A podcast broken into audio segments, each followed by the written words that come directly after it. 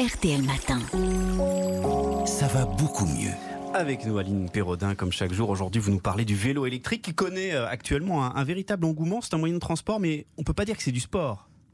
Eh bien, c'est l'idée qu'on s'en fait. On a tendance à croire que le vélo électrique, c'est pour les paresseux et que ça n'a rien à voir avec du sport. Et pourtant, ben, c'est complètement faux. Vous voulez dire que c'est vraiment de l'exercice? Eh bien, oui, ça compte comme de l'exercice. D'ailleurs, il suffit d'essayer hein, pour se rendre compte que ce n'est pas comme être assis dans sa voiture.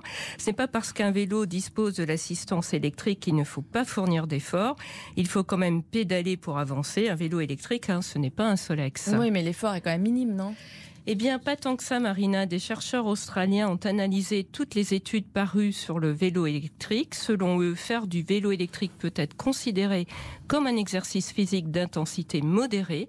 À titre de comparaison, un marcher, faire du jardinage ou jouer au golf sans voiturette, c'est aussi considéré comme une activité d'intensité moyenne.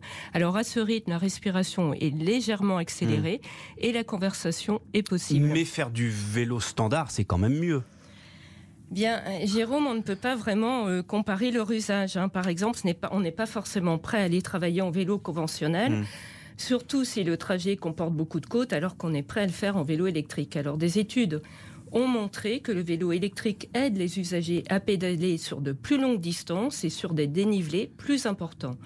Il peut donc inciter à bouger davantage. Utilisé comme mode de transport, le vélo électrique permet d'intégrer de l'activité physique dans ses journées où il n'est pas toujours facile de trouver le temps pour bouger. Et c'est une super chose car selon l'Organisation mondiale de la santé, un adulte sur quatre n'a pas une activité physique suffisante. Rappelons que l'OMS recommande de faire par semaine au moins 2h30 à 5 heures d'activité d'intensité modérée à soutenue.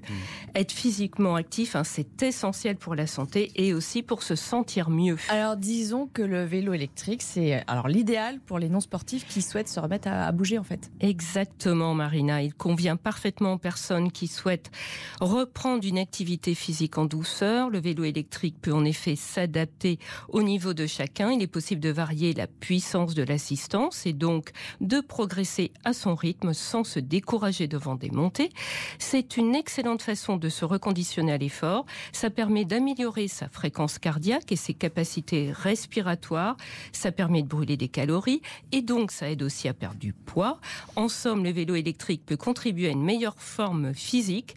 Selon les scientifiques, il peut entraîner des bénéfices plus importants que la marche si bien sûr on maintient le niveau d'assistance aussi bas que possible. Il peut redonner confiance en ses capacités physiques et il peut aussi redonner l'envie d'enfourcher de nouveau un vélo classique sans assistance. Eh ben, Allons-y. Merci beaucoup, Aline. Merci.